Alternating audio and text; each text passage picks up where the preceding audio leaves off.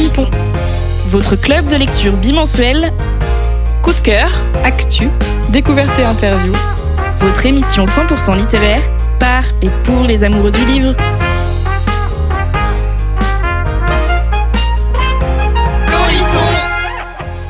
Bienvenue dans Quand lit-on, votre club de lecture radiophonique à retrouver en podcast, à la radio et sur Twitch. À la base, on partage une passion, la lecture, mais on est aussi devenu une joyeuse bande d'amis. Au programme, coup de cœur, événements, invités et débats. Retrouvez-nous aussi sur Instagram, camp.ly.on, pour encore plus de fun et de coulisses. Alors, quand est-ce qu'on lit? Nous avons avec nous Cassandre, Manon et Marion. Et oui, une émission presque entièrement féminine, Girl Power. Comment allez-vous les filles? Bah écoute, ça va super, contente de revenir pour cette nouvelle émission bimensuelle maintenant. Waouh, le spoil. Eh ouais. Bon, moi aussi, super contente. Ouais. Bah ouais, je suis super contente de vous retrouver. Ça faisait un moment, mine de rien, qu'on s'était pas vu. Moi, quatre- une semaine Bah non, mais pour la radio. Ah Oui, parce qu'on a fait une, une, une petite tournée de bar. non, on a fait travailler. On a, on a travaillé avec des cocktails, voilà. Donc euh, aujourd'hui, nous avons des choses à fêter. Déjà, mardi, c'était l'anniversaire d'Alexandre, sans qui il n'y aurait pas de son. C'est donc un maillot indispensable de l'émission, donc on peut le célébrer. Euh, en parlant d'anniversaire, c'est la dixième émission de Quand est-ce qu'on lit? Et oui, dix bougies, vous vous rendez compte quand même, nous devenons grands. J'aurais presque une petite larme qui coule. Et comme on dit jamais 203, j'ai l'honneur de vous annoncer ou de vous répéter que l'émission devient bimensuelle. Et oui, encore plus de recommandations, plus de conseils lecture, encore plus de livres dans nos wishlists. Ne nous remerciez pas. Nous allons avoir, nous allons avoir la joie de nous, de vous, vous allez avoir la joie de nous écouter deux fois par mois, le deuxième jeudi du mois avec un format plutôt sous forme de book club, pas forcément d'interviews d'auteurs ou d'autrices, mais des zooms lectures, des thématiques qui nous tiennent à cœur, et comme usuellement le quatrième jeudi du mois avec des interviews, des coups de cœur et des recommandations. D'ailleurs, en parlant de coups de cœur, aujourd'hui, on va plutôt parler de coups de gueule. Et oui, qu'on se le dise, même si la plupart d'entre nous sommes des bisounours, nous avons des choses qui nous embêtent. On en a gros. Au programme de cette heure de bonheur avec nous, nous avons interrogé nos followers sur notre compte Instagram Quand lit-on euh, sur ce qui nous révolte dans la littérature. Nos chroniqueuses autour de la table nous partageront leurs ressentis. Jordan, qui n'a pas pu venir, nous partagera un grand coup de gueule aussi. Nous passerons ensuite au coup de cœur, parce que oui, coup de gueule, coup de cœur, il faut quand même équilibrer. Et il y a toujours du positif. Nous débattrons ensuite sur un sujet polémique, la lecture et l'écologie. Vous l'aurez compris, nous sommes dans un club de lecture engagé. Mesdames et messieurs, le moment que nous avons tant attendu arrive enfin. C'est le moment où on en a gros. Et oui, tout lecteur, sous une façade police et d'humain civilisé, cache en lui une âme de sauvage. Et si on lui en donne l'occasion, il peut exploser. C'est le moment d'ouvrir les vannes pour l'instant ralade. Oui, j'admets, le nom laisse à désirer, mais on se plaindra plus tard, ok? Là, on parle de libérer la parole. Cassandre a posé la question à nos followers. Qu'est-ce qui vous révolte dans la littérature? Alors les sujets sont assez vastes et vous avez été nombreux et nombreux à nous répondre et je vous en remercie. Euh, un des premiers sujets qu'on a eu, c'est euh, la séduction malsaine qu'on retrouve euh, assez ré- récemment en, en polémique sur des livres comme Captive ou ce genre de ou Guild. Il me semble que je n'ai pas lu et où euh, il y a des comportements qui sont parfois euh, pas souhaitables et pas toujours très légaux qui sont euh, mis en avant et romantisés dans les livres et donc euh, on a euh, des, des abonnés qui se sont dont c'est vraiment leur coup de gueule à eux c'est vraiment ce qui leur pose problème je sais pas ce que quelle est votre position là-dessus Il y avait un film comme ça qui est sorti sur Netflix là, 165 jours. Super rapide. Voilà qui avait fait polémique parce que le mec il en est d'accord qu'il l'enlève. Enfin c'est un kidnapping. en fait pendant un an pour qu'elle tombe amoureuse de lui. Voilà donc c'est quand même vachement. Enfin même j'ai regardé le film, j'avoue. euh, Il y a des trucs on se dit mais genre what. Enfin de venir banaliser des comportements comme ça, ça fait un peu peur en effet. Je suis assez d'accord avec ça. Et puis c'est assez banalisé même sur toutes les générations parce que c'est problématique pour les jeunes, mais ça pose aussi question sur les générations euh, plus âgées quand il y a eu euh, comment la série, euh, ce qui a été adapté en film euh, 50 nuances de Grey. Euh, ça a été vraiment lu par euh, par les mères, par les grands-mères, par tout le monde, tout le monde, tout le monde à la télé. C'était l'encensement et c'est vrai que aujourd'hui post MeToo etc. C'est un peu différent, mais à l'époque c'était pas remis en question à aucun moment. Et c'est avec du recul, je trouve c'est c'est un peu étonnant que ça a été peu remis en question à ce point-là. Mais je trouve que c'est encore plus, euh, c'est encore plus euh, vrai aujourd'hui avec TikTok. Enfin, je trouve que sur TikTok, c'est quelque chose qui est vachement mis en avant. Enfin, personnellement, je suis pas sur TikTok, mais quand je vois euh, les gens qui y sont et les livres qui, qui, enfin, qu'ils encensent, c'est quasiment toujours ça, quoi. Ouais, le, le héros un petit peu torturé qui va faire des trucs genre pas forcément euh, bien, mais comme c'est un héros et qu'il est torturé, bah ça passe quoi. Et au final, ça finit bien, donc il l'est avec la meuf et du coup c'est oh mais c'est bon, ça passe. Et c'est un, ressenti qui est partagé par d'autres personnes, puisque sur Instagram, on a aussi quelqu'un qui, qui, euh, a soulevé le fait qu'effectivement, dans les livres, les mecs, c'est des bad boys euh, et euh, qui sont tellement forceurs que ça en devient du harcèlement. Donc c'est vraiment quelque chose qui fait consensus d'une certaine manière, j'ai l'impression, à l'heure actuelle. Toujours dans le même genre de sujet, il y a tout ce qui est grossophobie normalisée dans les livres, où euh, le, le méchant, ça va être un de ses traits de caractère de méchant parfois. Euh, il a des gros sourcils, il sourit pas, il a des dents pointues, il est gros. Wow, j'adore super, euh, bam, ça donne la ligne, ouais. Et euh, même si ça commence à évoluer, j'ai l'impression un petit peu bah, dans la jeunesse, dans du young adulte aujourd'hui, je pense que ça reste quand même assez marginal sur le monde littéraire global. Mais moi, je me suis fait une réflexion là-dessus, c'est que je trouve que ça évolue et c'est vraiment bien qu'on ait des livres un peu engagés euh, qui dénoncent cette grossophobie, mais je trouve que c'est vachement euh, sur la grossophobie féminine et je trouve que la grossophobie masculine, c'est encore vachement, euh, bah, vachement en retrait. Il n'y a pas de livre qui parle vraiment de, de ça. Il y avait pas un livre, alors je sais pas, je l'ai lu il y a très très longtemps, 13 kilos de trop. Est-ce que c'était un, un héros ou une héroïne? Je crois que c'est Anna Gavalda. il me semble que c'était un héros, mais je suis pas sûre. Mais euh, c'est le seul livre, la preuve, je- le nom, je l'ai retenu parce que je pense que c'est le seul livre en effet où. euh, Enfin, souvent le petit gros, c'est euh, bah, le, le cousin de Harry Potter. Enfin, c'est quand même C'est le sidekick parfois aussi, ça, euh, qui est ouais, un peu marrant, qui accompagne. euh. ouais, un peu pathétique, mais du coup, on l'aime bien parce qu'il est un peu pathétique. Enfin, ouais. Si on retourne un petit peu sur les livres de romance, il y a eu à plusieurs reprises euh, des gens et un avis que partage euh, Marion autour de la table, c'est euh, les, les mecs à poil sur les couvertures euh, de livres de romance euh, pour faire vendre, parce que ça fait beau dans la librairie et ça attire l'œil pour certaines personnes. Alors, moi, je serais d'avis qu'on mette le mec à poil dans la première page. Comme ça, tu le vois quand même, mais les gens le voient pas. je suis d'accord avec toi.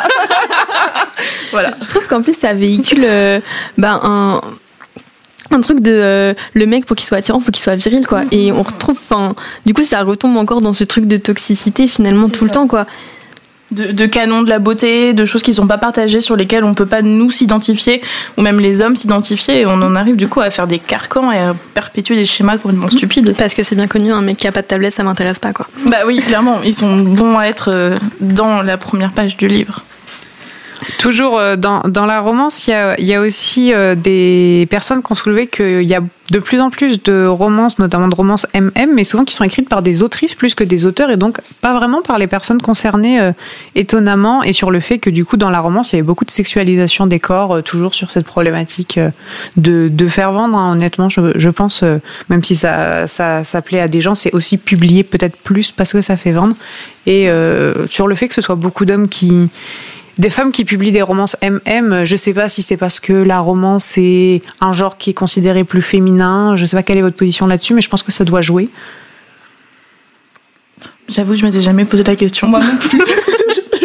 non c'est vrai que je, enfin c'est une bonne question en plus parce que c'est vrai que les romances MM finalement c'est vachement écrit par des femmes mais ouais est-ce que c'est le fait que la romance en général soit écrite par des femmes peut-être? Après, la romance est plus diversifiée aussi aujourd'hui, donc peut-être que ça explique aussi qu'elle soit écrite par des femmes et des hommes Mais plus la, de représentation. la- la majorité reste. euh, Il y, a, il y a Clément Flao qu'on avait reçu dans cette émission qu'on écrit, mais par exemple moi j'en ai pas lu beaucoup parce que je suis pas très romance, mais par exemple j'ai pu lire des livres de Madeleine Miller et c'est de la romance MM et elle-même n'est pas un homme. C'est ça. Ouais. C'est de la romance MM, mais du coup, elle surfe quand même plus sur euh, la mythologie. Oui. Voilà. Mhm. Mais en effet, c'est de la romance MM. Ben, je sais pas du tout. Est-ce que du coup, c'est considéré comme une sorte d'appropriation de venir euh, en tant que femme écrire sur un sujet qui ne te touche pas? Ça peut devenir compliqué ce genre de réflexion parce que si tu dois raconter que ce que tu as vécu, euh, parfois c'est très c'est très limitant. euh, voilà, enfin la Oh fantaisie non, ça n'existe pas. Donc On n'aurait pas d'écrit sur la mythologie, on n'aurait pas de d'épopée euh, extrême. Enfin, c'est ouais, très bon débat. Sur un sujet un peu plus terre à terre, il y a aussi un impondérable, hein, les fautes d'orthographe. Hein. il y a certaines maisons d'édition euh, et euh, Manon on est témoin euh, qui dont, qui font leur spécialité des fautes d'orthographe. Les fautes d'orthographe dans les livres, moi je peux pas. Mais c'est mais surtout que je les vois toutes et c'est terrible. Mais il y a des maisons d'édition vraiment je me demande si elles relisent leurs livres. Je ne citerai pas de nom de façon totalement impartiale, mais vraiment, c'est terrible quoi. Je je n'ai pas d'autres mots.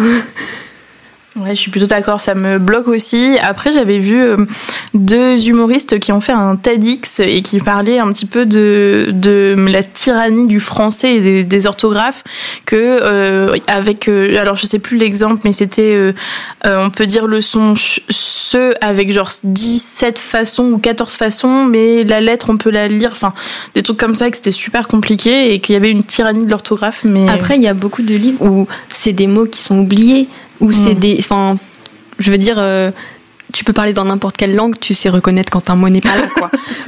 je pense que c'est pas une histoire de français.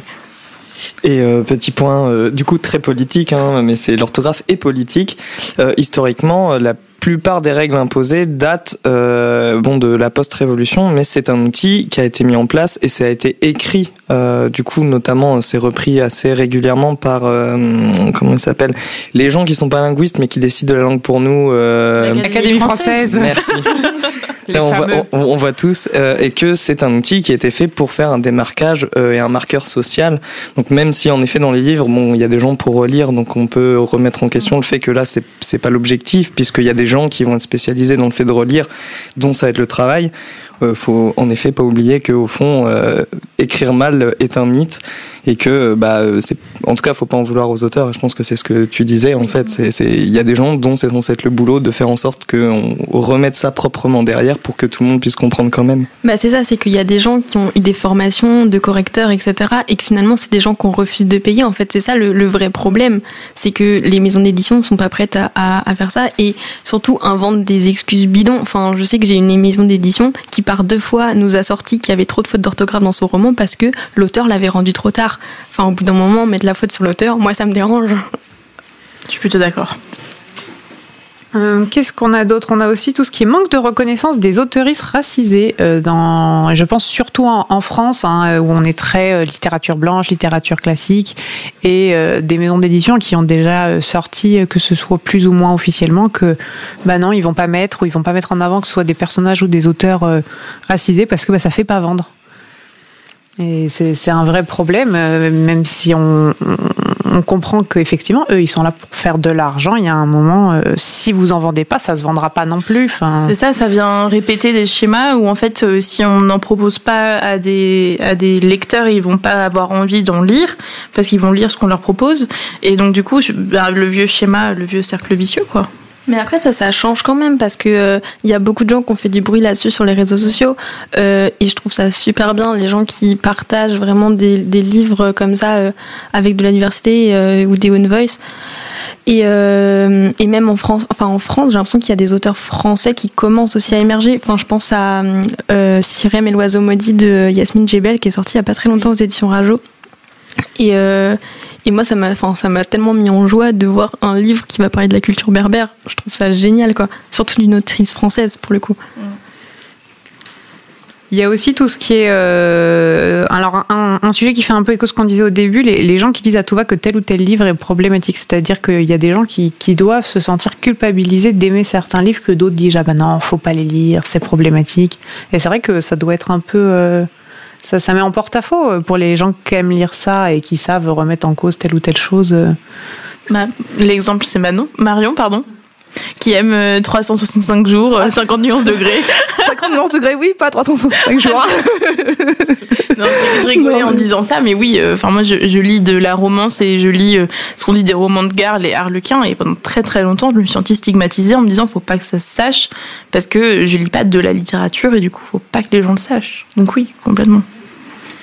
Et juste, il y a, désolé, il y a ce truc de, euh, de, en fait, je trouve ça bien de pointer les problèmes dans les romans, mais il y a une différence entre pointer les problèmes et pointer les gens qui les lisent, tu vois. Mm. Oui, parce que parfois les gens ils en sont pas conscients non plus. Enfin, et du coup les stigmatiser là-dessus c'est c'est pas positif. Enfin, ça sert à leur taper dessus, ça sert à rien. C'est pas eux qui ont écrit le livre, c'est pas qu'ils l'ont qu'ils l'ont. Enfin, avant que le livre arrive soit arrive entre leurs mains, il y a eu 50 personnes. c'est pas eux les fautifs, mm. clairement. Il y a également tout ce qui est, euh, comme tu parlais d'Arlequin, et ce qu'on parlait un petit peu dans la dernière émission sur la romance, tout ce qui est euh, des gens qui considèrent que c'est des sous-genres, euh, qui font voilà font des distinctions de classe sur les livres, etc., et qui vont venir juger les livres. Ça, c'est aussi une réponse qui est revenue. Et en, petit dernier, il y a aussi tout ce qui est modification de texte pour coller aux mœurs actuelles et le fait que du coup, on peut pas euh, avoir un regard critique sur des œuvres antérieures et pour pouvoir évoluer, apprendre de nos erreurs, etc. Euh, il y a pas longtemps, il y a eu des livres de Roald Dahl euh, qui ont été remaniés. Je sais que ça a fait polémique un petit peu sur les réseaux. Je les ai pas lus, je sais pas quelle est la traduction actuelle, mais c'est vrai que qu'après le remaniement des textes, c'est quelque chose qui a toujours existé. Hein. Disney, c'est pas mm. les contes de Perrault dans le texte, hein, donc. Lucky Luke. Lucky Luke qui a plus de cigarettes à la fin, mais qui a un brin de blé. C'est vrai. Pour le tabac. Ça, ça date quand même de, je sais pas de quand, mais euh, super longtemps. Je crois. Ouais, ouais, ça date hein, quand même de venir adapter. Alors, est-ce que ils ont réédité les nous, les derniers, enfin les premiers euh, Lucky Luke Est-ce qu'ils les ont modifiés ouais. Euh. Ils ont peut-être modifié que les nouveaux, mais il y a aussi ce côté-là. Ouais. Le Disney refait ça aussi. Enfin, donc voilà un petit panel de, des réponses que vous avez pu nous apporter. Donc vraiment plein de sujets très diversifiés. On vous remercie pour votre participation euh, active et investie. Nous allons commencer par Marion. Alors moi, je vais vous présenter Le désert des couleurs d'Aurélie Wellenstein, une autrice que j'ai découvert grâce à Cassandre, qui m'a incité euh, à les acheter lors du salon de Montreuil. Donc même entre nous, on s'influence et on se... Ok. Oui, tout à fait, c'est ça le but en même temps.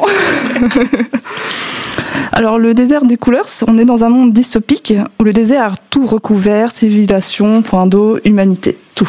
Il n'y a que le désert qui existe. Alors il faut savoir que ce désert a trois particularités. La première étant que c'est un désert au milieu couleur. Ça veut dire qu'il peut être vert, jaune, bleu, enfin magnifique quoi. Et chaque grain de sable de ce désert est un souvenir perdu et oublié des civilisations précédentes. Et si on traverse ce désert, on prend le risque que notre mémoire soit effacée. Très dangereux. Alors pour se protéger, ce qui reste de l'humanité s'est réfugié dans le cratère d'un volcan et tente de survivre euh, malgré elle. Et en fait, euh, mais le sable il monte chaque jour de plus en plus le long des pans du volcan et menace d'ensevelir cette cité en fait. Et tous les quatre ans, il y a un marchand de sable qui vient féconder une femme afin qu'elle donne la vie Désolée pour le terme, mais j'ai pas trouvé. D'accord. C'est, peut-être écrit comme ça aussi dans, dans le livre, non, non? c'est moi qui l'ai trouvé, mais j'ai pas trouvé d'équivalent. il, vient s'accoupler. Voilà, s'accoupler. C'est pas mieux. Hein. C'est pas mieux. Il vient créer la vie. C'est ça. Voilà, il vient créer la vie euh, pour euh, que celui ou celle qui quatre ans plus tard partira dans le désert avec une, un compagnon qui lui est humain parce que celui qui naîtra est pas très humain, il a des euh, pouvoirs en fait et son rôle sera de collecter les souvenirs afin que l'autre ne perde pas la mémoire. Ok. Donc ils se complètent euh, dans leur quête. Et en fait, ces deux personnes-là auront une quête, c'est-à-dire trouver la cité Al-Nahir, une cité paradisiaque où, enfin, où tout va bien, où ils pourront euh, reconstruire leur civilisation. Sauf que là, c'est le tour de. Comment il s'appelle déjà? Cabaret de Cabaret et de sa demi-sœur, demi-sœur qui le déteste. Et ça, on va découvrir pourquoi euh, lors du voyage, justement. C'est concentré sur ça. Et du coup, ils vont partir tous les deux dans le désert. Mais le désert a beau être magnifique, il y a aussi son lot de dangers. Et du coup, c'est surtout une quête euh, d'acceptance de soi et des autres, dans leur bon comme dans leur mauvais côté. De découverte sur le monde aussi. On va explorer la notion de lien familial entre les deux protagonistes. Parce qu'on va voir que leurs liens vont évoluer au fur et à mesure du voyage ça va être très chaotique, très doux, enfin, très, très beau. Moi, ça m'a même lâché une petite larme en le livre. C'était, c'est une très belle histoire. Et il y a à la fin une morale qui va pas laisser de marbre. Je pense que ça rejoint un peu celle qui est dans Mère morte aussi. De toute façon, je pense que globalement, euh, tous les livres de l'autrice sont quand même euh, axés avec euh, des morales fortes et, des, des, axes forts pris à chaque fois. Mm. voilà. Et euh, c'est un one shot ou c'est une saga? Parce que c'est un one shot. Ah, ça c'est intéressant. Ok, un one shot. Ok, super. Et toi Manon? Eh bien moi je vais parler d'un manga. Je vais parler de Paradise Kiss de Ai Yazawa. Et si le nom ne vous est pas inconnu, c'est parce que c'est l'autrice de Nana, que mmh, sûrement beaucoup d'entre nous connaissent. Mais j'avoue que celui-ci a complètement surpassé Nana dans mon cœur. Donc hormis l'objet livre qui est sublime et qui mérite rien que pour ça de l'acheter, surtout qu'il ne coûte que 19 euros alors qu'il y a 5 tomes dedans et ça c'est quand même un sacré bon argument. L'histoire est vraiment, enfin m'a vraiment complètement prise. Donc en fait on, va suivre Yukari qui est une jeune lycéenne qui, euh, qui est très sérieuse, qui se concentre vraiment sur euh, son, son, but qui est d'entrer à l'université. Sauf que elle va euh, tomber un peu par hasard et un peu pas par hasard, enfin je vais pas trop en dire, mais sur un groupe d'étudiants en fait qui vont la suivre dans la rue parce qu'ils l'ont repérée. Et en fait c'est un, un, groupe d'étudiants en mode qui veulent faire d'elle leur, leur, mannequin en fait pour le défilé de fin d'année. C'est pour ça qu'ils la suivent. Ils l'ont trouvée super belle dans la rue parce qu'elle est grande, elle est mince. Enfin, elle a vraiment la taille mannequin quoi. Okay. Et le, le, manga date de 2000-2003. C'est ça, on pour, suit ouais, des gens dans ouais, la rue. Suivre les gens dans la rue parce qu'ils sont beaux et qu'ils sont grands et minces, euh, voilà. voilà. Ne faites pas ça. S'il vous plaît. Warning. Mais du coup, euh, bah en fait, au début, elle est un peu déconcertée par cette demande et finalement, elle va accepter et euh, découvrir un monde euh, bah, assez étrange et en même temps très attirant qui est celui de la mode. Donc, elle, elle va découvrir, euh, découvrir un peu le mannequinat, découvrir la mode. elle va découvrir l'amour aussi au détour de tous ces chemins.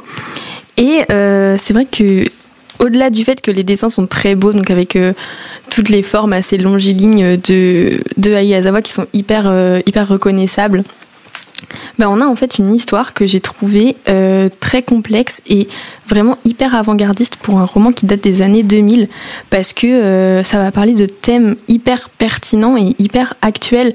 Parce que ça va parler de la pression familiale parce que ses parents vont pas forcément être hyper d'accord qu'elle se lance dans la mode. C'est vrai que c'est pas un milieu facile.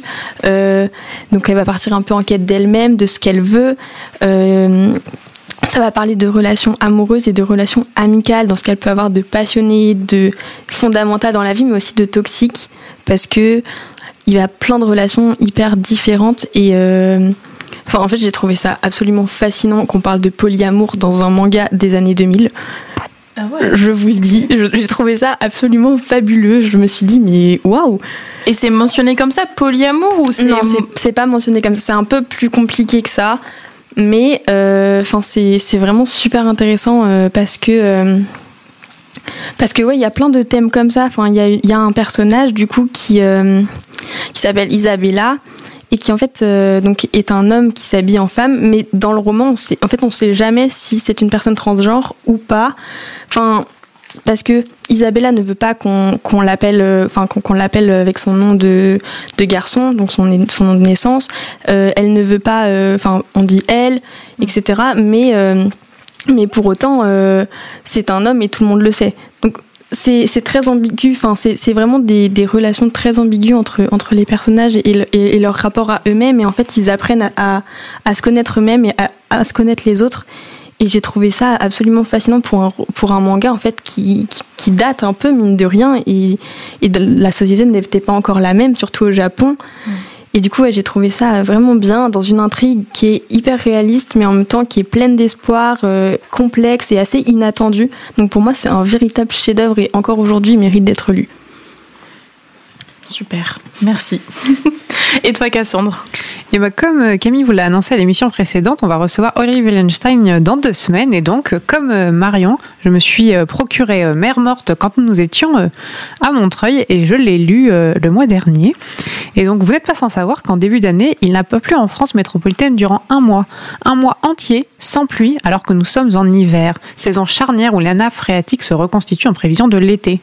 Imaginez que cette période de pluie dure, dure tant et si bien que tout vienne s'assécher, à dérégler le cycle de l'eau, et qu'à force, les mers, les océans finissent par disparaître.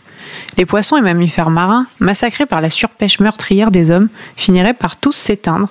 C'est cette possibilité qui, malheureusement, peut devenir une réalité de nos jours, que l'autrice a pris comme postulat pour le roman que je viens vous présenter, Mère morte. Dans la version dystopique de l'autrice, les animaux marins ne vont pas se laisser faire, et après leur disparition de la surface de la Terre, ils vont revenir sous forme de vagues spectrales pour faucher les âmes des derniers survivants de l'espèce humaine. Le livre comporte plusieurs scènes de meurtres d'animaux marins, comme cela arrive malheureusement tous les jours sur notre planète, Pêche accidentelle de dauphins, requins dont on coupe les ailerons pour faire de la soupe, baleines chassées, animaux capturés pour divertir des parcs aquatiques et j'en passe. Ces scènes frappent l'esprit avec une rare violence. C'est raconté à la première personne et on ressent vraiment la souffrance des animaux comme si elle était de la, comme si c'était la nôtre et on fait nôtre aussi leur désir de vengeance d'avoir été exterminés. Sans vous déflorer l'histoire, sachez que si les hommes sont coupables de cette situation, tout n'est jamais tout noir ou tout blanc. L'univers n'est qu'une nuance de gris à travers laquelle navigue avec brio, Aurélie Wallenstein. Je vous laisse donc accompagner Oral, Bengal et leurs compagnons dans cette traversée des mers mortes, dans cette quête de rédemption de tous les maux de l'espèce humaine. Waouh, moi ça m'a donné bien envie de découvrir Aurélie Wallenstein. D'ailleurs, euh, je pense que je vais pas tarder à faire un petit tour en librairie. Et en parlant de ça, est-ce que vous savez qu'Aurélie Valogne, zéro rapport mais deux Aurélie, euh, fait une séance de, de dédicace au Brouillon de Culture le 30 mars euh, à partir de 17h30 et oui, on en apprend tous les jours. Vais-je parler euh, d'Aurélie Valogne? Non. Euh, je, je vais vous parler de la saga dystopique, donc je reste un petit peu dans cette lignée, euh, de Scott Westerfeld, j'espère que je le prononce bien, Uglies. C'est la première dystopie que j'ai lue, empruntée au CDI, mon collège. Et euh, elle m'a ouvert euh, le porte d'un monde merveilleux. Enfin non, ça reste une dystopie justement, donc non, c'est pas un monde merveilleux. Euh, j'ai lu cette saga quand j'avais 11 ans, 11-12 ans je pense, et je me suis replongée dedans l'an dernier, donc à l'honorable âge de 26 ans. Euh, je vais pas vous le cacher, j'avais vraiment peur au départ de ne pas réussir à me replonger dedans. Euh, j'avais peur que ce soit trop enfantin, parce que je lis pas beaucoup de, jeunesse. J'avais peur d'avoir bonifié la saga au fil des temps et d'avoir euh, créé un faux souvenir. Et en fait, bah pas du tout. J'ai adoré me replonger dans l'histoire de Tali et surtout j'ai analysé les éléments avec un œil un peu différent, un œil d'adulte heurté par la société. Donc euh, comment ça se passe? En fait, on y suit euh, l'histoire de Tali, euh, entre autres, qui vit dans une époque entre le 24e et le 25e siècle. C'est un monde où on est en tant que ugly, donc moche, avec des guillemets, moche. Et quand on arrive à l'âge de 16 ans, on subit une opération qui vient changer la forme de notre visage et de notre corps afin de devenir beau, c'est-à-dire pretty. Enfin beau, non, en accord avec les normes de la société. Les Eglises et les Prétis vivent quand même deux vies séparées. Donc, est-ce que c'est deux villes Je me rappelle plus, mais deux quartiers vraiment bien séparés. Euh, ils n'ont pas du tout les mêmes activités. Il y a vraiment une ségrégation. Sauf que Tali, je ne dis pas comment parce que je vais pas vous, vous spoiler l'histoire, découvre qu'il existe un monde bien différent en dehors de cette norme et elle décide de l'explorer. Donc, elle voyage et découvre le monde des rouillés. Les rouillés, c'est nous. Euh, le roman s'articule donc autour des thèmes de l'utilisation des ressources, de la société de la consommation, euh, du concept de normes sociétales, de la conformité et de la divergence, euh, du questionnement de la beauté. Donc des thèmes au final intemporels, quel que soit notre âge, une petite piqûre de rappel qui fait du bien, que notre nez soit trop long, on n'en a rien à cirer au final, et la beauté réside dans la diversité. On va continuer sur cette thématique et euh, vous nous retrouvez pour l'instant engagés. Et oui, nous avons parlé de combats importants, de féminisme, pas vraiment, mais euh, j'en parle tout le temps, d'écologie, de droits sociaux et je voulais continuer sur cette lancée. L'écologie est un thème qui me tient vraiment à cœur et je suis lectrice. Une fois, j'avais chez moi une amie qui a vu ma collection de livres, donc mes belles bibliothèques, et qui m'a demandé comment je me sentais face à ce bilan carbone énormissime. Bam, première claque. Moi, j'ai rien demandé, je voulais juste m'évader au quotidien au fond de mon canapé avec mon plaid et je me fais accuser de détruire la planète. Super. Indignation totale de ma part, mais comme je suis un petit peu curieuse, je me suis penchée sur la question. Et je maudis cette amie, car je suis rentrée dans une spirale infernale d'indécision et de doute. Voici un petit récap de mes recherches, et pour rendre ça un petit peu sympathique, je vous ai fait un quiz.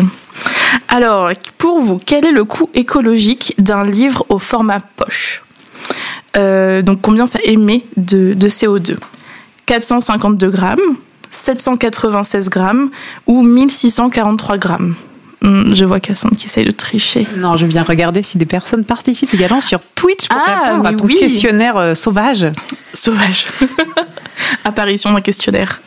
Alors, 452, 796 ou 1643 Moi, je vais dire 1643. Non. C'est quand même un petit peu moins important que ça. 796 Yes, 796. Donc j'ai un petit peu regardé en fait pourquoi parce que le papier bah ça se produit avec de l'eau à partir de copeaux de bois ou alors de papier usagé qu'il faut recycler, il y a des encres, des cols, des solvants, il y a de la mise en page, il y a des serveurs, il y a de l'impression, il y a de l'emballage, il y a du transport. Et donc 796 grammes d'émissions de CO2, qu'est-ce que ça fait? Bah ça fait l'équivalent d'un trajet de 10 km en voiture. Ça va, voilà, autour de soi on se dit ça va, mais vous possédez un seul livre de poche? Non, moi j'ai pas compté, mais j'allais peut-être 300 et encore je pense qu'au bas mot je, je, réduis mon palmarès. Et 300 ça fait quoi? Ça fait bah, un trajet en avion Paris-Bangkok. Ok, ouais, là ça fait mal. D'ailleurs, combien il faut de papier pour produire un livre de 400 pages selon vous?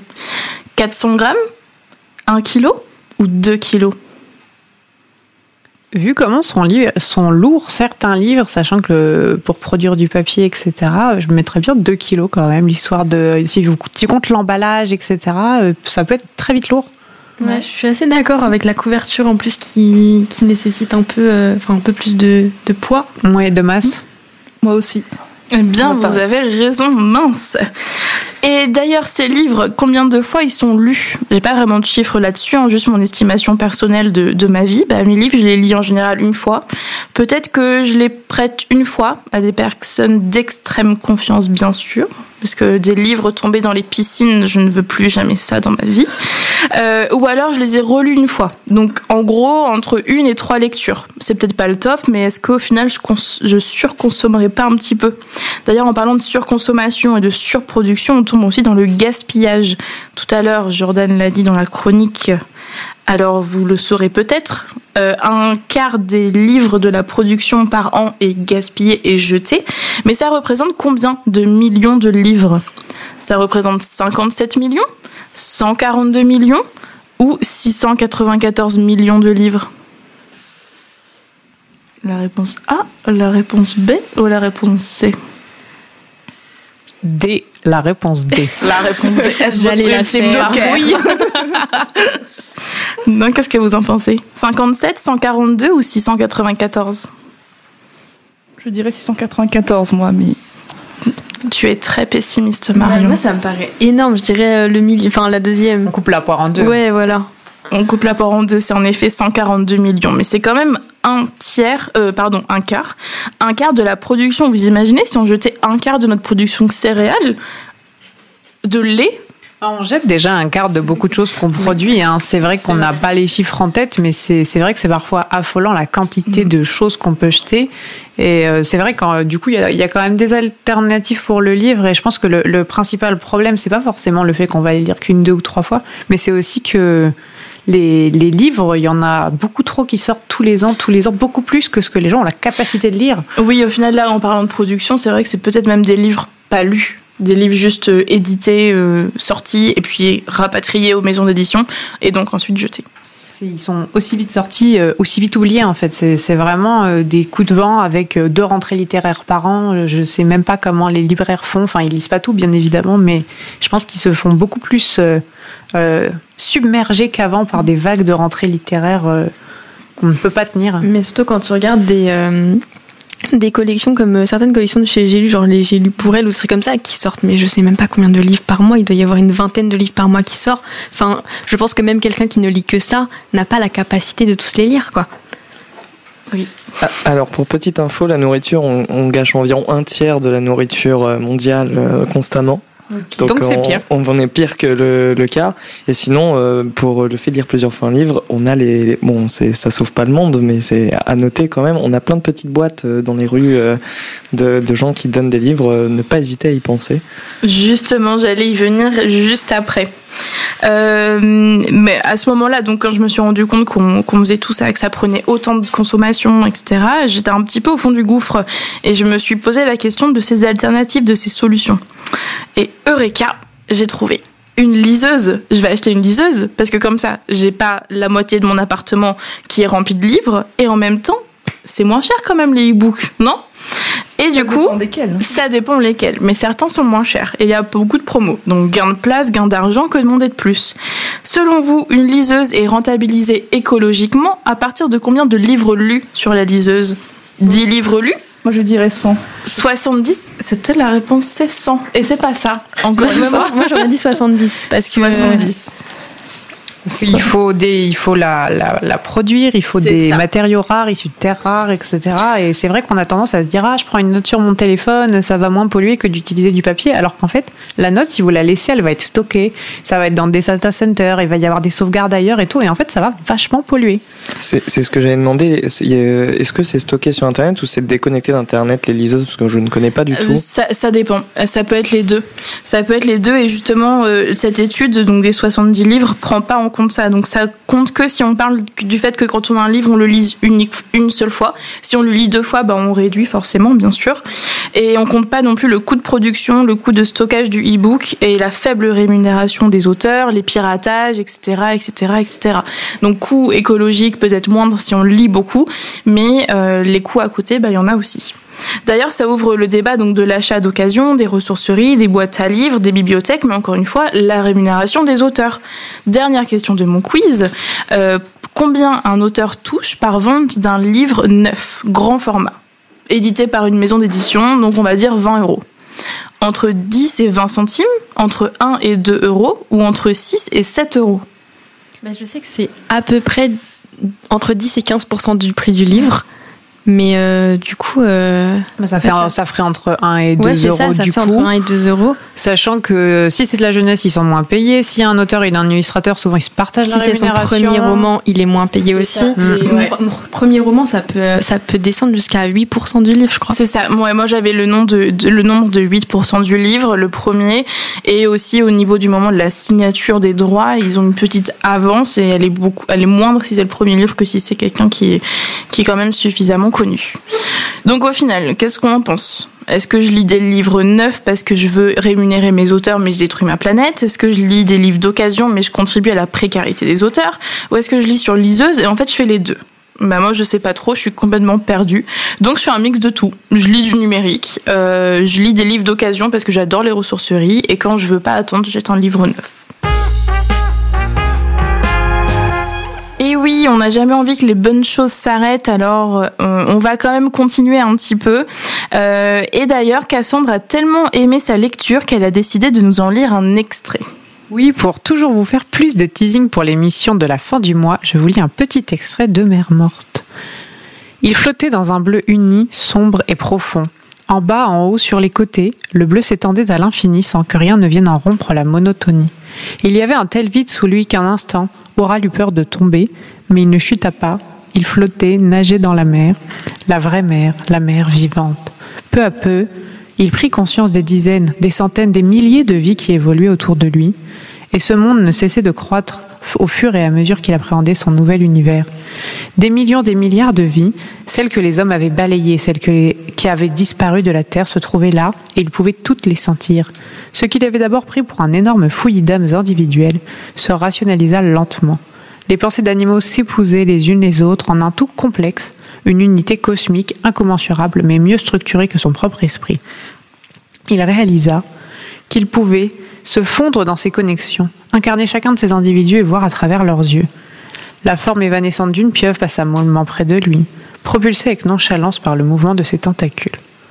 Le fantôme le considéra et Oral, mouvement, eut la certitude que des centaines d'autres pieuvres le regardaient à travers cet animal, peut-être même des milliers dans tous les océans fantômes de cette dimension. Oral grisé plongea dans la conscience de la mer morte. Il devient une étoile de mer qui allongeait lentement ses membres, un hippocampe qui nageait en bas, en haut, un poisson argenté au milieu d'un balai sous-marin, une tortue dans la tête crevait la surface des eaux et un dauphin qui bondissait en l'air. Oral allait de plus en plus vite, se jouant des distances, parcourant des milliers de kilomètres en une fraction de seconde. Les liens qui unissaient les fantômes transcendaient le temps et l'espace. Il était partout à la fois, avant la catastrophe, après elle, dans chaque mer du globe. Puis quelque chose puis quelque part sur Terre, l'un des spectres se fit exorciser. Oral perçut le moment exact où la créature cessa d'exister. En explosant, l'esprit de la malheureuse victime l'électrisa de douleur et de désespoir. Un vaste frémissement de rage courut les chines du monde spectral, et même s'il ne s'exprimait pas avec des mots, Oral entendit vengeance. Eh bien, merci beaucoup Cassandre pour cette lecture parce que vraiment, bah, ça me donne encore plus envie de découvrir. Je saurais que le chapitre 34, c'est le début du chapitre 34, c'est ça? Euh, oui, c'est le chapitre à la page 323 euh, qu'on a choisi avec euh, Marion toutes les deux. même s'il est vers la fin, il est très représentatif de ce qu'est le roman et il dévoile rien. Donc c'était plutôt représentatif. Ok, super. Bah, je pense que c'est un bon mot de la fin. Quoique non, en fait, on n'a pas fait le tour des actualités. Eh bien oui, qui dit nouvelle animatrice dit changement des habitudes.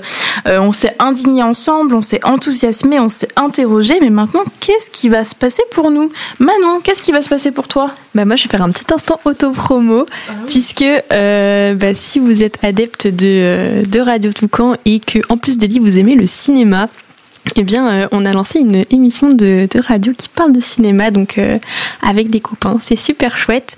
Et la prochaine, c'est le 21, donc mardi, euh, de 14h à 15h. Et sinon, ce sera le premier lundi de chaque mois, de 19h à 20h.